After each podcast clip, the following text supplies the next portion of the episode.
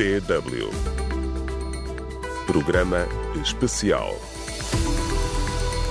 Ora viva, sejam bem-vindos à DW África, emissora internacional da Alemanha. Começa assim um novo programa muito especial sobre os bastidores do processo dos ativistas angolanos que ousaram enfrentar o então presidente José Eduardo dos Santos e sobre o que fazem hoje em dia. Fique conosco. Neste terceiro e último episódio deste programa especial da DW África, os ativistas do Grupo 15 mais 2 perspectivam o futuro de Angola. Falam sobre a separação do grupo a seguir ao processo judicial por atos preparatórios de rebelião. Alguns deles garantem que continuarão a protestar contra as injustiças no país. Um dos ativistas, Nuno Dala, tornou-se político. Vamos acompanhar os últimos momentos dos 15 mais 2 enquanto grupo de ativistas que ousou desafiar nas ruas de Angola o regime de José Eduardo dos Santos. Desde 2017 há um novo presidente da República, João Lourenço, também do MPLA, o partido que está no poder desde a independência de Angola em 1975. Vamos acompanhar a reportagem com a narração de Guilherme Correia da Silva. Angola descambou e o nosso erro foi o, aquele lema de Zeido fora, 32 é muito, foi o erro foi o erro. Nós só estávamos focados numa pessoa, enquanto que o Zé Eduardo era um escravo, um escravo dentro do regime autocrático que é o MPLA. O grupo que capturou o Estado em Angola jamais mudará. Eu acho que quem defende a reforma uh, do regime angolano ou beneficia do regime ou é um ingênuo. Angola está no precipício Quer dizer, a luta que na qual eu, enquanto Nicola, participei e, e me sinto grato e lisonjeado por fazer parte daquele grupo dos 15. É, sinto mesmo orgulho. Mas o quê? Para dizer o quê? Angola não mudou.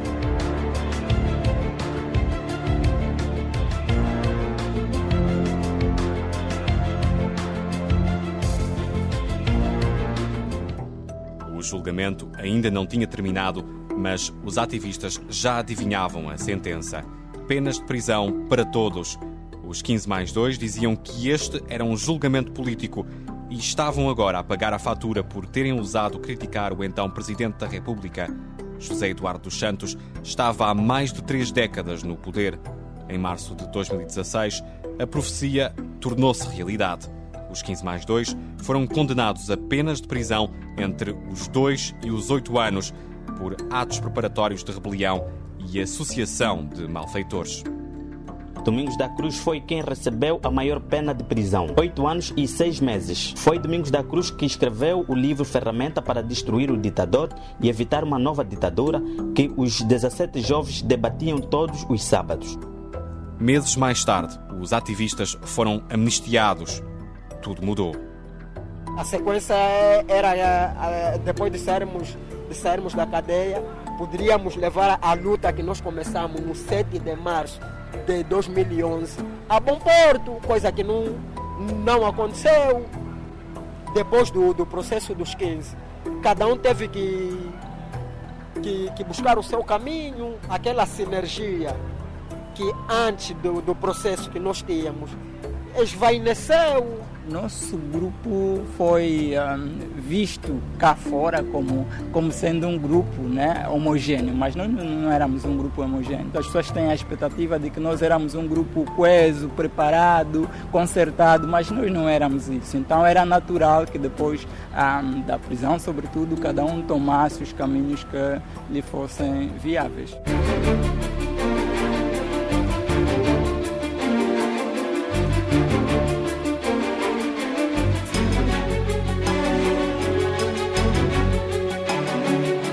Problemas continuam em Luanda.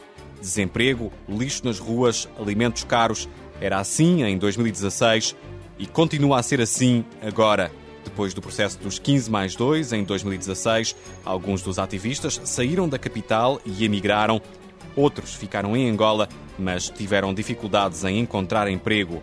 Um dos ativistas, Nuno Dala, tornou-se deputado pela lista do maior partido da oposição, a UNITA. Há muitas diferenças. O ativista luta fora das instituições, o político luta dentro das instituições, eh, dentro das instituições do Estado. Outra diferença é que o ativista possui recursos privados para poder financiar as suas atividades. O político tem recursos colocados à sua disposição para poder fazer o seu papel. O ativista, efetivamente, pode assumir uma postura disruptiva de, de luta. Ou seja, para ele, o sistema pode cair, mas para o político, a ideia é, é fazer uma luta através das instituições existentes, mas no sentido de que as mudanças devem ocorrer é, de forma gradual. Foi um processo de fingimento, foi um processo que para mim eh, os protagonistas tinham as suas agendas é, essa agenda que eu também não, não poderei descrever, porque se calhar são eles que, que, que, que poderiam ou que podem explicar melhor. Depois do processo dos 15, não se deu mais, não se deu mais o, a sequência. Angola está no precipício. Quer dizer, a luta que na qual eu, enquanto Nicola, participei e, e, e, e me sinto grato e lisonjeado por fazer parte daquele grupo dos 15. É, sinto mesmo orgulho. Mas o quê? Para dizer o quê? Angola não mudou. José Eduardo Santos ficou na presidência da República até setembro de 2017 e João Lourenço sucedeu-lhe no cargo, ambos presidentes do MPLA, o partido que governa Angola desde 1975.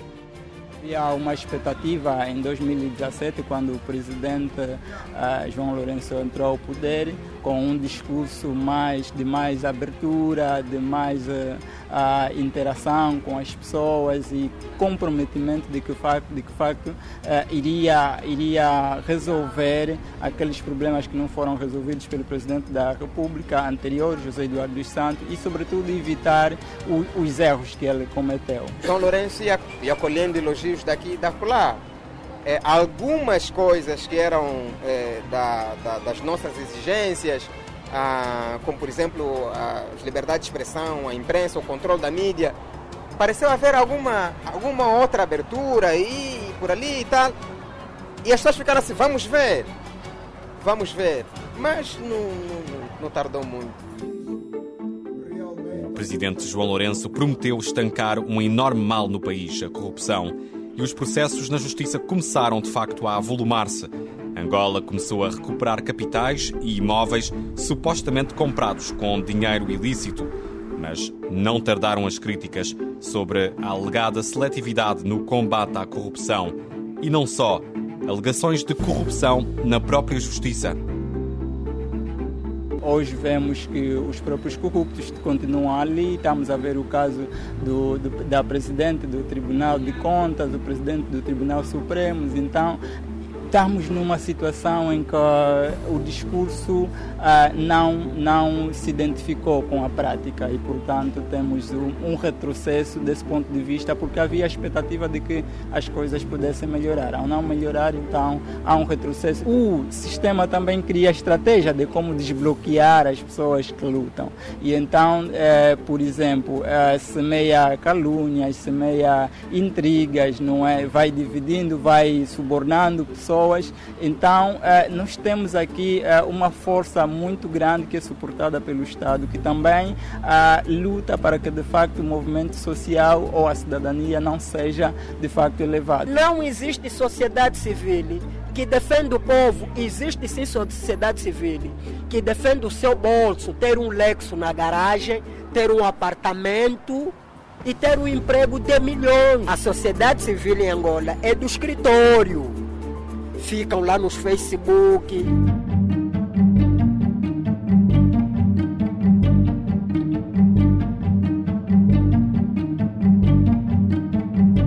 Na época de 2012, existia muito jovem comprometido com a causa. Atualmente, o mediatismo estragou, estragou a, a mentalidade dos jovens. E onde o partido que senta ao governo entendeu que muitos desses jovens são vulneráveis descorrompendo. Eu acho que nem sim nem não. Né? Não dá para subestimar e não dá para sobrevalorizar. Tu não tens os revus, os, os sêniores da, da revolução à frente para inspirarem, para são os jovens a saírem a fazerem é, é, os protestos e numa dessas manifestações deu em morte até o Inocêncio de Matos foi baleado numa dessas é, manifestações. Os protestos aumentam, sobretudo desde 2022, ano de eleições.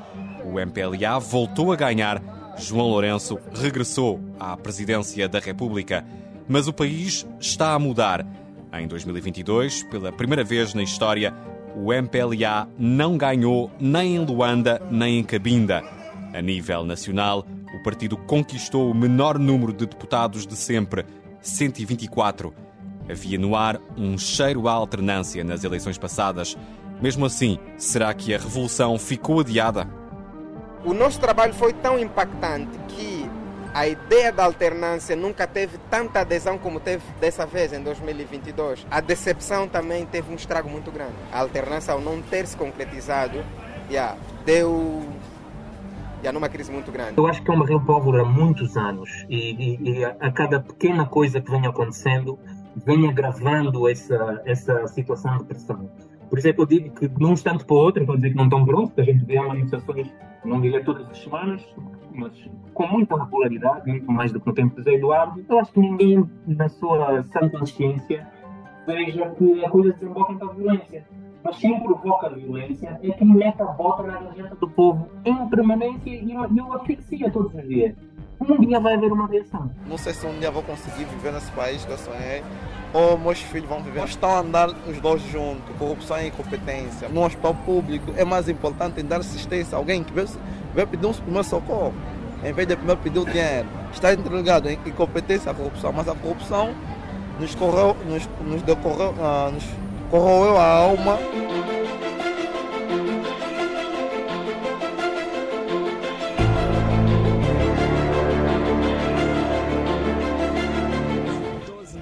A revolução foi adiada. Pode ser que sim, mas as reuniões dos ativistas e o julgamento dos 15 mais 2 semearam algo maior, segundo Nuno Dalla. A porta ficou aberta. O poder é, passa nas, para as mãos daqueles que efetivamente protestam, que lutam contra o, o sistema. Sempre fui contra golpe de Estado. Escrevi de forma abundante sobre as desvantagens os méritos e os deméritos de golpe de Estado.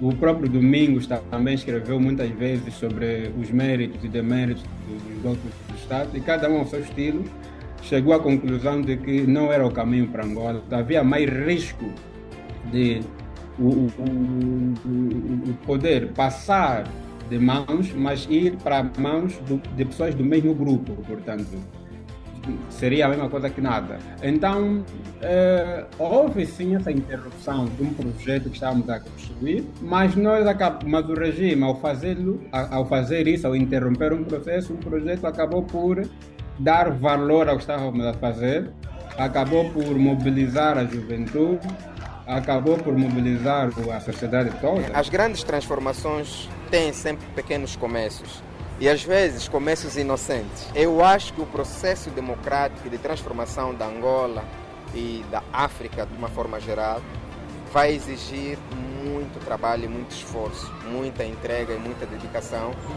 E coisas inocentes como aquelas que começaram no dia 7 de março, acho que yeah, é o ponto de partida. Nós temos estado a pregar desde que se, se assinou a paz o conceito de e o objetivo da reconciliação nacional e eu creio que com a queda do MPLA, efetivamente. Aliás, um dos motivos que faz o MPLA eh, preferir assumir posturas eh, eh, musculosas é a falta de garantia, ou melhor, a falta de crença do MPLA na existência de garantias de que ao sair não será efetivamente ilegalizado, por exemplo, e que os seus eh, líderes, o seu patrimônio, não acabarão trucidados pelo novo poder. O grupo que capturou o Estado em Angola jamais mudará. Eu acho que quem defende a reforma uh, do regime angolano ou beneficia do regime ou é um ingênuo. Ah, e não vejo outro caminho para a transformação de Angola que não seja uma revolução popular. E por outro lado, é preciso que o povo tenha consciência de que a comunidade internacional está ao lado do MPLA e não ao lado eh, do povo. Esquecer a oposição política, que é também um obstáculo para a transformação de Angola. Eu pertenço à rua, a minha organização é rua. Quando alguém dizer temos manifestações, eu estarei lá presente.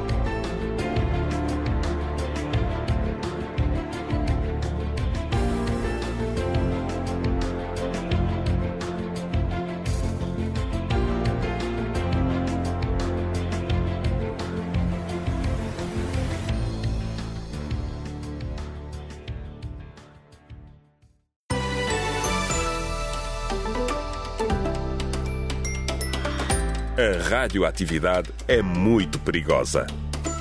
Sobretudo quando combate a ignorância e a intolerância, quando denuncia a corrupção e o abuso do poder. Radioativa. DW África. Acabou de ouvir o terceiro e último episódio da nossa reportagem especial sobre os 15 mais 2 grupo de ativistas angolanos. A reportagem foi feita em Luanda por Sandra Kiala e Brahima Darame. A voz e a edição são do Guilherme Correia da Silva.